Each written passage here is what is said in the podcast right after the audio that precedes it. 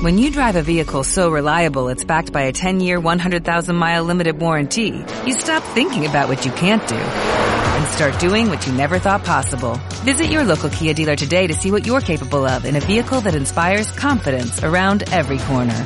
Kia, movement that inspires. Call 800-3334-KIA for details. Always drive safely. Limited inventory available. Warranties include 10-year 100,000-mile powertrain and 5-year 60,000-mile basic. Warranties are limited. See retailer for details.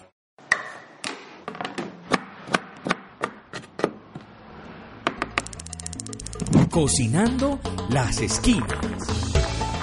Cebolla, familia, tomate, tradición, condimentos, encuentros, ajo, memorias, Papas. costumbres, sal e historias. En 101.4 FM, la receta para que nunca olvides el buen sabor de las esquinas.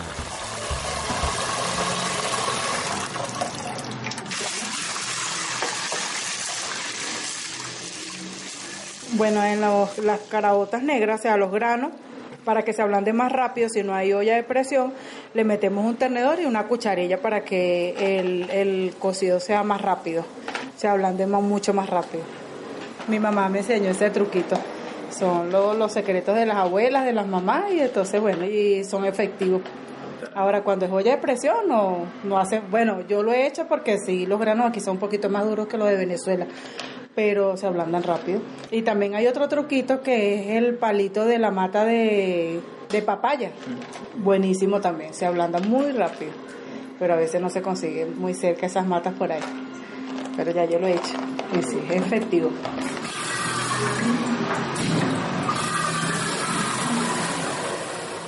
Bienvenidos y bienvenidas a Cocinando las Esquinas. Hoy con Carla Falcón. Porque Colombia es su refugio. Es nuestro refugio.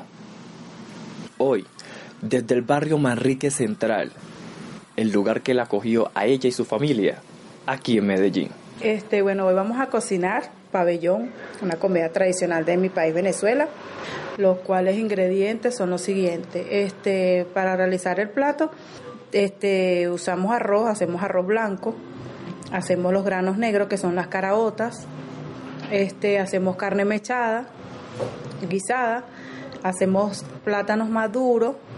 Yo soy Carla Falcón, yo soy de Venezuela, Caracas, y hoy estoy realizando mi plato tradicional y el favorito de todos los venezolanos.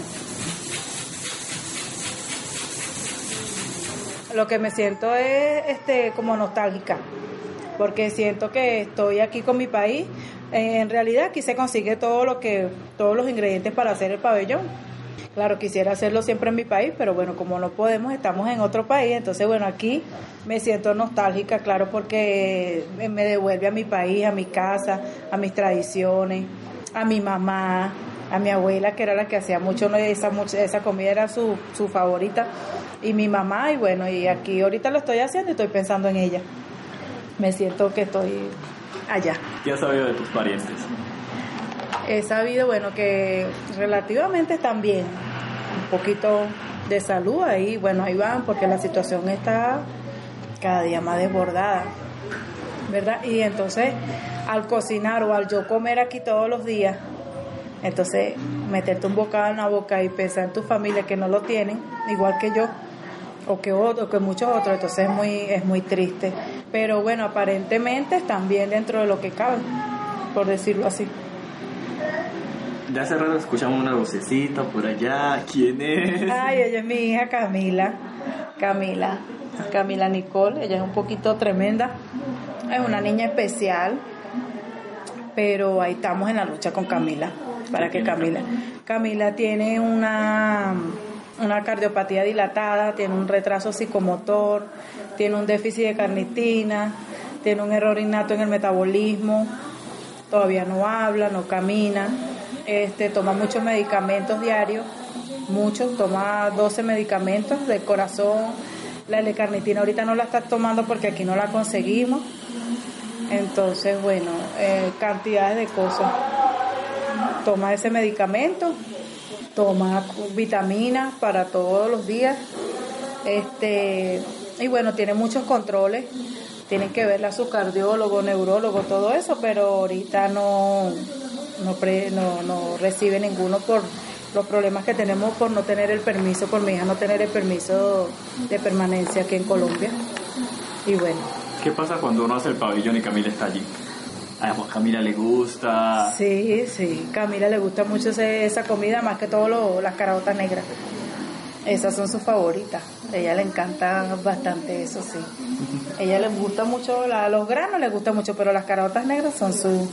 Entonces siempre le realizábamos en Venezuela, o sea, cuando se podía, una vez o dos veces a la semana hacíamos ese plato. O una vez a la semana por eso, porque a ella le gustan mucho los granos. Y en realidad, como tiene problemas con el metabolismo, le mandan a comer mucho gran, granos, lentejas, arvejas, todo tipo de granos. Y a ella le gustan, gracias a Dios. Vamos a, lavar un poquito de cilantro con apio España para picarlos un poquito y echarlos en la olla donde están las caraotas negras para que vaya agarrando sazón y sabor. Y después, cuando se ablanden, bueno, le, le echamos luego el, los aliños ya sofritos a las caraotas. Y ahí ya quedan las caraotas aliñadas, como decimos en mi país. Cuando yo aprendí, bueno, ya yo tenía 20 años. Sí, ya yo tenía 20 añitos y mi mamá, yo le preguntaba, mamá, ¿cómo hago las caraotas? Mamá, ¿cómo hago la carne mechada? Y mi mamá me explicaba, claro, de pequeña lo preguntaba, pero no me dejaban cocinar. Y entonces ya a los 20 años aprendí. Y así fui realizando. Entonces mi mamá un día, yo le digo, mamá, las caraotas son duras. Entonces ya no, hija, agarra y le metes un tenedor y un cuchillo o una cucharilla. Y, también le puedes echar un poquito de bicarbonato. Si no se ablanda, se pueden dejar remojando en la noche. Y se dejan remojando en una tacita o en una ollita con agua, se tapan y se le echa un poquito de bicarbonato. Al siguiente día se le saca el agua.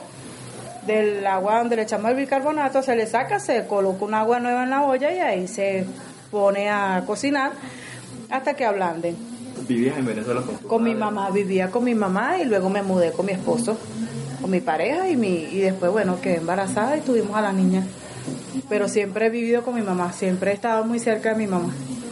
¿Qué se siente cuando la mamá es la que hace el platillo? Ay, no, se siente demasiado bueno, es único, porque por más sabroso que yo lo haga y me diga, ay, te quedó muy bueno, pero el del plato de la mamá es el de la mamá, ese es el más importante y es el más sabroso. ¿Recuerdas la última vez que, que probaste el pabellón?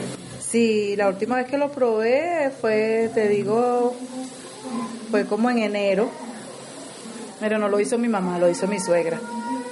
Y muy bueno también, sí, muy bueno, pero nada como el de mi mamá, claro. Sí, ese día compartimos mi mamá, mi hija, mi cuñada y mi suegro. Estuvimos ahí y comimos nuestro plato, nuestro pabellón. Pero todavía, en este- en un- digamos ahí en enero, allá en Venezuela todavía se podían adquirir ciertos alimentos. O sea, sí, o sea, se, se hacía un esfuerzo. No es que se podía, pero sí se hacía un esfuerzo. Cuando mi esposo me mandaba la plata, bueno, yo no vamos a comprar tal y tal cosa y allá lo hacemos. Y hacíamos, y lo hacía ella, pues yo compraba los ingredientes y ella hacía el pabellón. No, yo lo hago, y yo, ah, bueno. Y muy bueno. ¿Qué pasa con eso que, que en Venezuela como que comías un día y el otro día te tocaba aguantarte o deberías de partir la comida para un día sí y otro no? Bueno, este, sí, eso sí, eso sucede a diario. Este, no te puedo decir que yo lo viví, pero sí me cohibí de muchas cosas. Me cohibí de comer cosas sabrosas, de, de llevar a pasear a mi hija por lo mismo, porque si gastábamos plata en una cosa, no teníamos para la comida. Entonces, con los, con los gastos, con los gastos que tenemos, por si acaso, con los gastos que tenemos de, de mi hija, no, no era suficiente. Entonces, no podía decir yo que todos los días podíamos comer este pollo, carne, pescado o hasta los mismos huevos, que era lo más económico porque no se podía. O sea, de repente había que disminuir una cosa, comíamos más grano y arroz y a veces un huevito y a otro día comíamos pollo y así íbamos variando, pero no, no se podía, porque hay muchas, hay muchas personas que sí le ha pasado, yo tengo muchas amistades de que no, si comían en la noche no comían en la mañana, si comían en la mediodía no comían en la noche. Y así sucesivamente. Así había, a mí no me tocó como tal, pero sí me cohibí de muchas cosas, de salida, de comidas en la calle, de un helado, de una, una galleta, no, allá no se podía comer nada, porque si comprabas una galleta, entonces yo decía, si compro un paquete de galletas, prefiero comprarme una libra de pollo. ¿Ves? Entonces ya no comía dulce, sino pendiente de la comida, de la, más que todo por la niña. Porque como yo soy grande, yo decía, bueno, yo puedo aguantar. O yo como lenteja con arroz que ya no quería. Y, me la como a juro, pero la niña era diferente. Ya era otra cosa. Entonces, todo por la niña, bueno, pero sí. Eso sí sucede a diario y todavía, y aún más todavía. Sucede día a día lo mismo. Entonces, tú te pones a pensar todo eso y es horrible. Estar allá es horrible.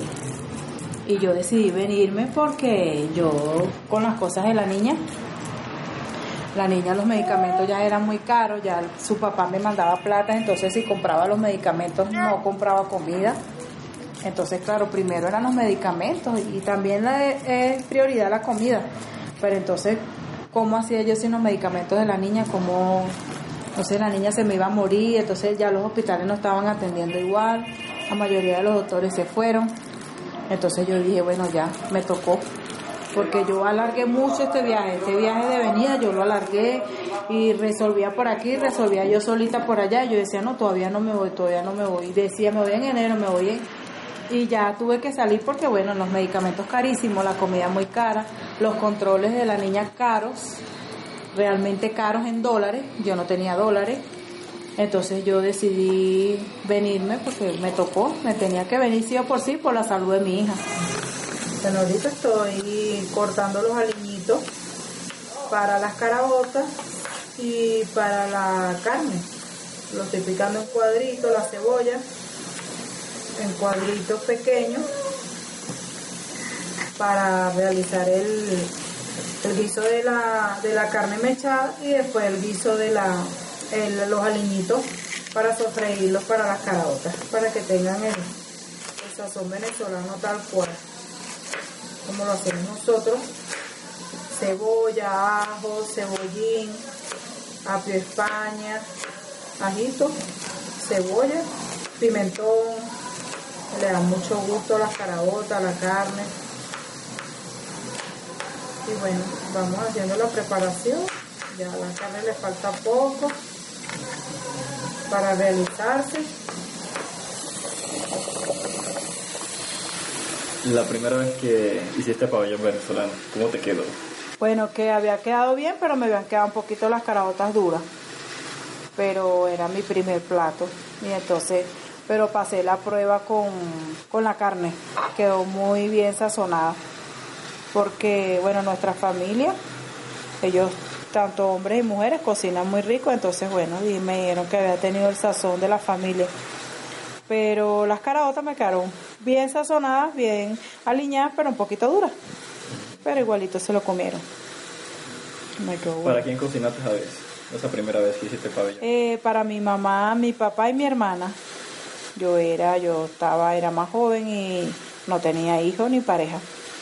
Y entonces cociné para mi familia, mi mamá, mi papá y mi hermana, nosotros cuatro. ¿Qué sueños se quedaron en Venezuela? Bueno, este mi sueño de, de tener más más de lo que ya, de lo poco que ya tenía, de seguir estudiando, de compartir con mi madre todos los días, porque yo soy una muchacha muy apegada a mi mamá yo siempre he estado con mi mamá, en, las buenas y en las malas. Y entonces, bueno, me tocó irme. Y bueno, dejé de esos sueños, dejé mi familia atrás, dejé mis sobrinos que son muy importantes para mí, para mí son como si fueran mis hijos. Y, y bueno, tuve que venir a soñar a otro país, a seguir luchando por mi hija porque viajé por mi hija. Todo lo que estoy haciendo ahora lo estoy haciendo por mi hija y, y bueno, pero mis sueños quedaron allá, mi corazón quedó allá, la mitad de mi, de mi corazón quedó allá con mi familia. Y, Bueno, ¿qué puedo decir? Este, bueno, cantidad de cosas quedaron por hacer allá, pero yo tengo fe de que todo cambiará en algún momento, algún, alguna etapa de la vida tendrá que cambiar todo. Y bueno, y, y soñando todos los días de que regreso a mi país. Todos los días sueño eso. todo cambiará. Con Dios de la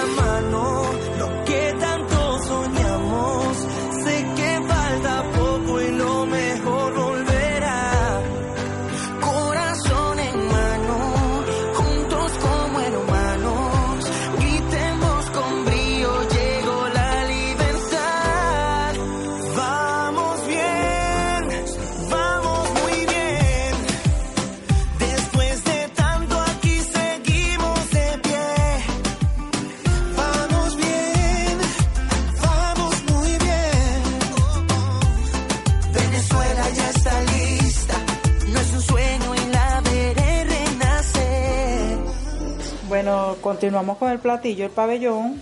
Ahora estoy realizando, ya la carne está blanda, estoy esmechándola con las manos. Si está muy caliente la carne, pueden hacerlo con dos tenedores. Y bueno, estoy esmechando la carne, ya falta poco para que estén los granos, las caraotas.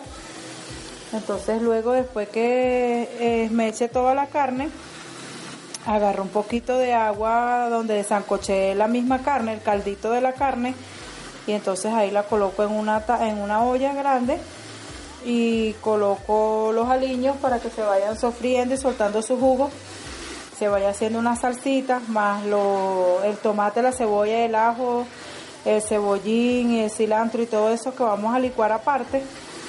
Entonces vamos haciendo una salsita, luego colocamos la carne y ahí se va haciendo la salsa de la carne, de la carne mechada, parte que es la, la protagonista del plato del, del pabellón venezolano. Tú eres de Caracas, ¿cierto? Sí, ¿Cómo era Caracas? ay, muy bonito. Eh, mucha gente, movido, así como es aquí el centro, así tal cual. Pero con las cosas que han ido sucediendo, pues las necesidades ya no es igual, ya muy pocas personas, ya muchas personas se fueron. Ya tú vas a Caracas, no es lo mismo de la multitud a, a, a poca- a las pocas personas que quedan. A los pocos ya quedan como más personas viejitas, ya los jóvenes se han ido, mis amigos todos se fueron. No puedo decir que tengo unos amigos allá porque no, personas mayores, pero jóvenes no, se fueron. Todo se fue acabando poco a poco. Vamos a utilizar la imaginación como dicen. Ajá. Vamos a recordar ese Caracas que tú quieres que vuelva, que todos queremos que vuelva. Yo de visitante a Caracas, ¿a dónde me llevarías? Ah, imagínate, te llevaría el Ávila, te llevaría al Parque del Este, te llevaría a las playas de Oriente, que son mis preferidas, iríamos a La Guaira, que hay muchas playas, este, iríamos a Higuerote, Que, es una zona turística, iríamos a la playa, después rumbearíamos en la noche, eh, iríamos en lancha, son cantidad de cosas. En el Ávila, bueno, iríamos a una montaña que es fría, comeríamos fresa con crema, eh, arepa venezolana, este, comiéramos mucho dulce de lechosa, de durazno, galletas dulces, mucho suspiro, que es lo que más me gusta, y allá venden mucho eso. ¿Cómo suspiro? ¿Qué es? Suspiro es, eh, es un como algo parecido al mastimelo, pero duro, es duro, es con huevo y azúcar, es con un caramelo y se hacen al horno. Y que son muy ricos, ricos, son así con unos copitos de nieve y son un dulce, se boronan en la boca cuando lo muerdes, son muy, son dulces. Y la fresa con crema, bueno, algo tradicional de allá de, de, de Venezuela. Subiríamos en el teleférico, aunque yo le tengo miedo a eso. Pero si se sube así, o se sube caminando, o se sube en Jeep. Uno, cada quien elige la manera en que, en que le sea más fácil, más factible a subir. Por lo menos yo le tengo miedo al teleférico, pero en cuestión de llevarte, bueno, me montaría.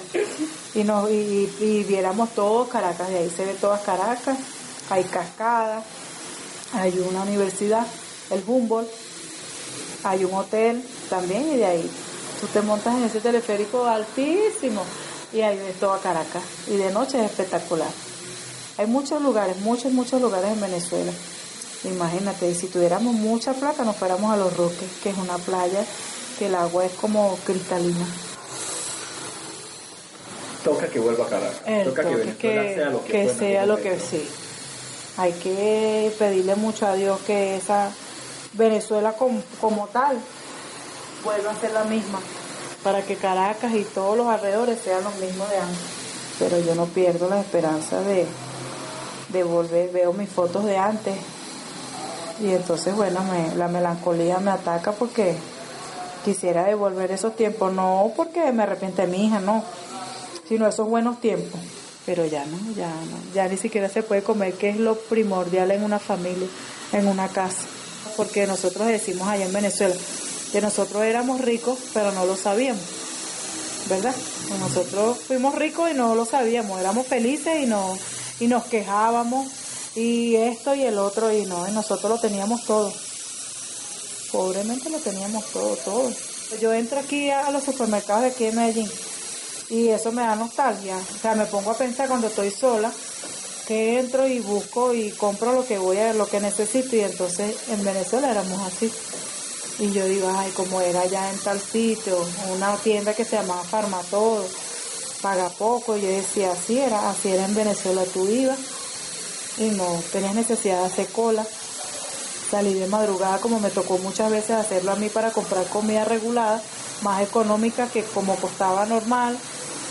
Este, me tocó muchas cosas, o sea, me tocó muchas cosas y entonces yo veo los supermercados aquí full y quisiera como agarrar todo y llevárselo a mi mamá, a mi tía, a mi familia, que necesite, porque yo siempre fui así, siempre he sido así. O sea, veníamos, hola, ¿cómo estás? Mira, vamos a ir mañana.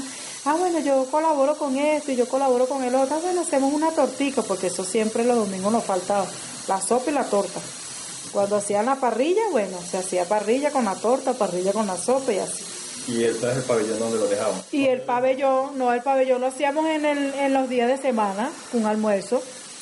Y un caso especial de que venía una tía de Oriente, que ella viajaba, ella vive en Oriente del país, y nos iba a visitar a- a- allá a, a Guarena, y entonces vamos a hacer un pabellón que viene tu tía. Y entonces ahí hacíamos, yo me encargaba de... Pero es que la tía no lo consumía mucho. Sí, no, sí, pero era como para recibirla. Ah, la forma de recibir. Para recibirla le, le teníamos el almuerzo hecho, le hacíamos arepas de carne mechada, que allá se llaman pelúa, y ese era el desayuno. Le hacíamos de carne mechada con queso amarillo rallado, y mantequilla y una arepa, y un vaso de café con leche o café negro, o así, que a ella le gusta, ella le gusta mucho el café negro. Y entonces al mediodía hacíamos el pabellón. Pero lo hacían El así en- pabellón. en colectivo, todos. ¿O lo Bueno, cuando no, yo me encargaba era de la carne. Yo me encargaba de la carne, mi tía me la zancochaba y ya yo me encargaba de desmecharla y hacerle, de picarle sus aliños y me sabía muy divina porque me quedaba así como un guiso de Navidad. Entonces, no, tú te encargas de la carne, mi mamá hacía los granos, mi tía hacía el arroz, freía las tajadas y mandaba y compraba pan canilla que le dicen allá, que es un pan salado, que mi tía le, nos gusta mucho, pues nosotros comemos mucho pan allá mucho pan salado, canilla, sobado, campesino, y entonces, bueno, llegaba ella y ahí hacíamos esa comelona en la mesa grande de mi tía, y ahí, bueno, a comerse su pabellón, porque eso, ay, eso era lo máximo. Yo me, yo estoy picando aquí los aliños y me, me acuerdo de mi mamá, de mi hermana, de mi tía, de mi familia en general, porque siempre hemos sido unidos y hemos compartido como te conté que si un domingo, que si un día de fiesta, que si dígame los cumpleaños, ay, ni te cuento. Esos eran los cumpleaños. Pero esto se fue acabando poco a poco, entonces ya no, ya no era igual. Y así, son muchos recuerdos, muchos sentimientos que uno, se encuentran con uno. y- Pero bueno, hay que seguir la lucha.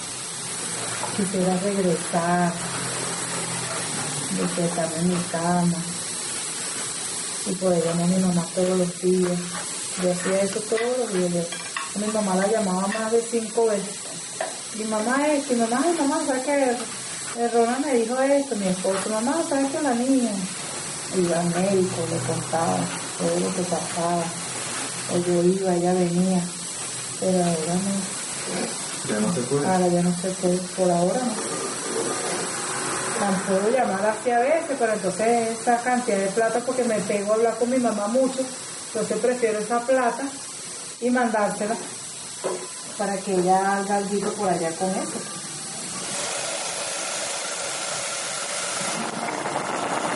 Bueno, en el fogón tenemos ya la carne con su salsa. Ya le eché lo- la mitad de los aliños, de las verduras picaditas en cuadritos. Ya estamos esperando que, que se cocine, que, que agarre todos sus sabores y bueno, ya casi la apagamos y ahorita estamos haciendo el aliño de las caraotas. Lo echamos en una ollita con un poquito de aceite, sofreímos todo, que esté ya caramelizado y luego lo- lo- lo- se lo echamos a las caraotas. Podemos agarrar un poquito de caldito de caraota y antes de sacar, antes de introducir el aliño, le echamos un caldito, esperamos que se sofrían todos esos sabores con el caldito de la caraota y listo, y después luego lo echamos a, a donde están las caraotas, en la olla de la caraota.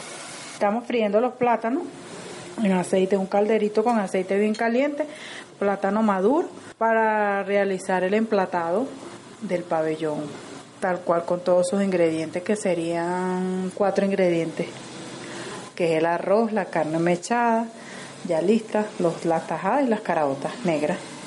Y listo. Hacer el pabellón venezolano, típico de Venezuela. Hacerlo en Colombia.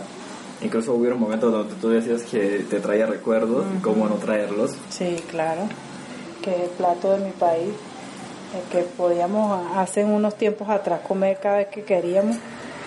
Y ahora, bueno, como sabemos la situación, no podemos, pero se hace lo que se puede. Pero sí me lleva a mi país completamente, me siento en mi cocina realmente y contenta, bueno, un poquito nostálgica, pero contenta de poderlo realizar aquí y que lo conozcan aquí en, en Colombia, porque es muy bueno, es muy sabroso y muy completo. Sirve de almuerzo, de cena, como cada quien lo quiera. Eso es cuestión de gusto, pero nosotros lo usamos de almuerzo los mediodías, muy sabroso. ¿Qué esperanza pones tú y tu familia en Colombia? El venir a refugiarse en Colombia. Este, bueno, esperanza de poder lograr lo que queremos, poder tener lo que necesitamos pobremente, poder ayudar a nuestros familiares, porque es importante, sabemos que ellos las están pasando bien mal allá y nosotros aquí. Claro, aquí no ha sido tampoco tan fácil, pero no ha sido tan difícil como allá. Y bueno, y esperanza y tener fe de que algún día todo mejorará y regresamos cada quien a sus casas, a sus hogares y compartamos con nuestra familia y así y hacer lo que hacíamos antes, lo que siempre hemos hecho. Gracias por acompañarnos aquí en la esquina Radio 101.4 FM, una emisora comunitaria de la ciudad de Medellín, en Cocinando las Esquinas. Gracias a Carla por compartir su historia con nosotros, por darnos un panorama de qué fue Venezuela, qué esperanza deposita en Colombia y qué tan importante es hacer el pabellón venezolano aquí en Medellín, qué nostalgias les trae, qué recuerdos se presentan y qué importancia tiene no perder sus raíces. Esto fue todo por hoy en Cocinando las Esquinas. Un fuerte abrazo y nos escucharemos por este mismo medio el lunes a las 10 y media y los viernes en la retransmisión a las 11 de la mañana.